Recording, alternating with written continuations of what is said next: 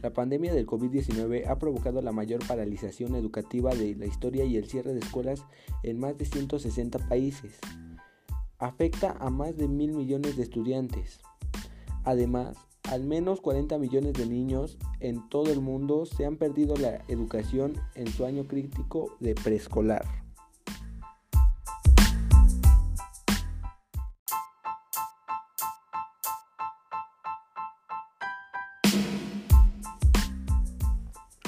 Los desafíos en la entrega de actividades son que muchos estudiantes no tienen los recursos como internet o computadora y es por eso que bajan mucho su nivel de estudios.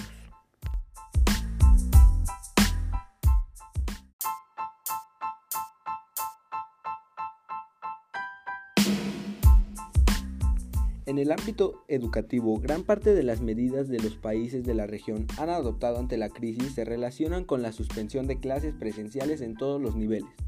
lo que ha dado origen a tres campos de acciones principales, el despliegue de modalidades de aprendizaje a distancia mediante la utilización de diversidad de formatos y plataformas,